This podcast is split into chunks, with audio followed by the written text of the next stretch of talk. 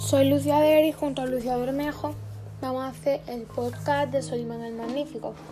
Solimán nació el 6 de noviembre de 1494 en Turquía y falleció el 8 de septiembre de 1566 en Hungría. Es conocido como Solimán el Magnífico.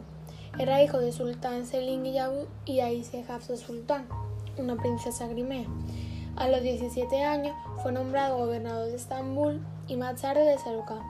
Lideró personalmente al ejército otomano en la conquista de Belgrado, Roda y la mayor parte de Hungría, así como en el sitio de Viena y los territorios mencionados del norte de África, como Argelia y Túnez y la mayor parte del Oriente Medio.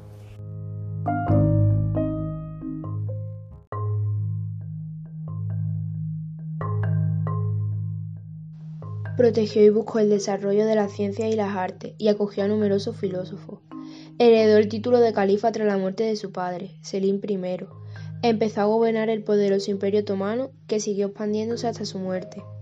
Fue sultán del Imperio Otomano entre 1520 y 1566. También fue mencionado como uno de los más notables poetas musulmanes. Fue un gran legislador, que destacaba ante el ojo de su gente como un soberano inteligente y un magnánimo exponente de la justicia. Este ha sido nuestro trabajo y esperamos que os haya gustado.